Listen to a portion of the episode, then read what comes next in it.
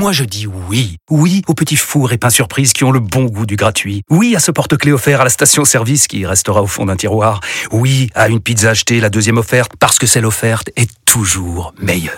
On préfère tous quand c'est gratuit. Chez Skoda, profitez de deux mois de loyer offert sur une sélection de modèles jusqu'au 31 mars. Portes ouvertes ce week-end.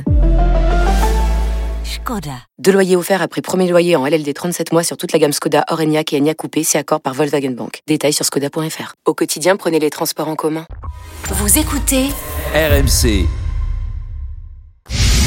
RMC, le face-à-face. Avec Alexandra Schwarzbrod, directrice adjointe de la rédaction de Libération. Bonjour. Bonjour. Et Alexis Lacroix, directeur délégué de la rédaction de l'Express, qui est au téléphone ce matin. Bonjour Alexis. Bonjour Chloé.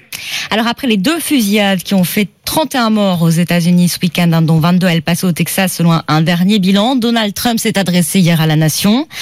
Mot très fort. Le président américain a parlé de crime contre l'humanité pour qualifier ces fusillades. Il a dénoncé l'idéalisation de la violence aux États-Unis, a appelé à condamner d'une seule voix le racisme, le sectarisme, le suprémacisme blanc, mais n'a pas bougé concrètement sur les armes à feu, alors que plutôt par tweet, il s'était euh, prononcé pour plus de contrôle. Question donc ce matin, Donald Trump peut-il réglementer euh, les armes à feu, Alexandra Schwarzbrod Alors à mon avis, s'il y en a un qui peut le faire, c'est bien lui, parce qu'on a bien vu que Barack Obama a essayé tout ce qu'il a pu, euh, ça a été impossible.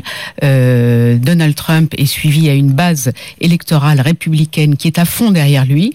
Donc, on peut imaginer que s'il tapait du poing sur la table en disant maintenant il faut il faut réformer, il faut faire quelque chose, peut-être serait-il suivi. Mais mais mais le gros problème, c'est qu'il est soutenu à fond par la puissante NRA, hein, le lobby, des, lobby armes, des, armes, voilà, qui, qui a financé euh, sa dernière campagne à hauteur de 30 millions de dollars, c'est-à-dire trois fois plus que ce qu'ils avaient donné à Mitt Romney, euh, un autre élu républicain.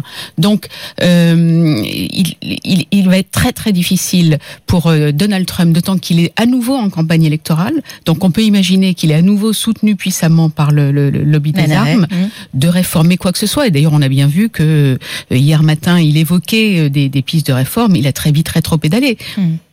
Il a eu des mots en effet très très forts sur le suprémacisme blanc et sur le racisme, qu'il est un des premiers alimentés aux États-Unis, hein, parce qu'on se souvient de ses propos sur les, les élus euh, démocrates euh, de couleur à qui il demandait de, de, Oui. de, de, partir, euh, de rentrer chez elle, des propos extrêmement violents. Lui-même parlait d'invasion et des, des mots qui ont été repris par le tireur d'El Paso. Donc voilà, c'est on est devant cette contradiction. Lui, c'est un des premiers vecteurs du, du racisme et de cette haine qui a poussé sans doute cet homme d'El Paso tirer. Et en même temps, euh, voilà, il est peut-être l'un des seuls qui peut euh, essayer de faire quelque chose. Alexis Lacroix, vous êtes d'accord? S'il y en a un qui peut le faire, c'est lui? Oui, je suis d'accord sur le principe avec Alexandra, mais je constate aussi comme elle les ambivalences et les ambiguïtés permanentes d'un président euh, américain euh, qui souffle en cette matière le chaud et le froid. Si vous voulez, il donne l'impression, Chloé, de parfois de dégainer son arme contre le puissant lobby euh, du NRA qu'a évoqué Alexandra, et euh, très souvent, quand il faut vraiment passer à l'acte, euh, il la remballe et il la remet dans, dans- dans- sur sa ceinture. Donc, il est vraiment dans une ambiguïté euh, euh, totale. Mais au-delà de ça, c'est vrai qu'il y a quand même dans la société américaine, depuis une dizaine d'années, des lignes qui bougent en cette matière. On sait, si vous voulez, qu'au fond, le clivage euh, entre les pro-gun et les anti-gun, hein, les, partisans du droit à détenir et à porter des armes et ceux qui s'y opposent, avec notamment Barack Obama, aujourd'hui en chef de file, euh, j'allais dire des abolitionnistes, euh, ce, clivage est plus fort que celui qui oppose la gauche démocrate et la droite républicaine.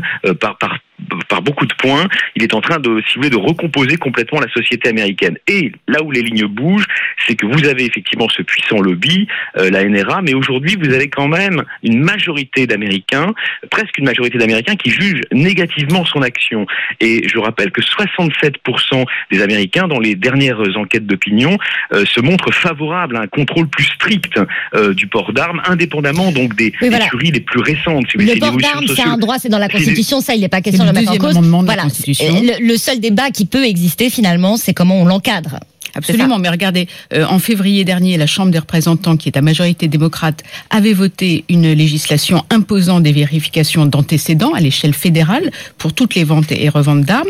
Mais six mois plus tard, qu'est-ce qu'on voit? Le Sénat, à majorité républicaine, n'a toujours pas commencé l'examen du texte. Il fait traîner les choses. Donc, vous voyez, ça, euh, ça, ça, ça traîne. Les républicains ne cessent de mettre des bâtons dans les roues des démocrates qui essayent de faire quelque chose. Et il faut savoir aussi que les républicains, les élus républicains, sont notés par, par la NRA. Et par exemple, le, le, le gouverneur du Texas, qui, a, qui hier a esquivé toutes les questions mmh. sur les armes, est noté A+ par la NRA. Ça veut dire qu'il est considéré comme quelqu'un de fiable pour la NRA.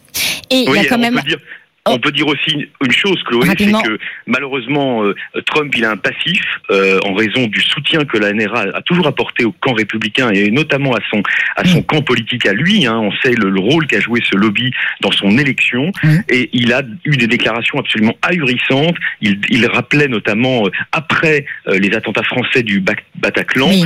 que s'il y avait eu beaucoup plus de comment dire de de de, de, de personnes d'auditeurs d'auditeurs de la salle de spectacle spectacle qui avait été armé sur le modèle de ce qui existe dans la société américaine, on aurait eu à ouais. déplorer beaucoup moins de victimes. Donc on voit bien, si vous voulez, que les avancées éventuelles sur le plan rhétorique que Donald Trump fait parfois euh, dans le sens, disons, d'une abolition euh, de ce deuxième amendement, en oui, fait, oui. Ne, ensuite sont suivies de déclarations qui sont autant de manières de rassurer son camp. Oui, d'un contrôle, en tout cas. Voilà, hier matin, par il avait seulement parlé, il avait seulement parlé de, d'éventuels meilleurs contrôles, et puis ensuite, quand il s'adresse à la nation, il a quand même redit ce sont la maladie mentale et la haine qui appuient sur la détente pas l'arme.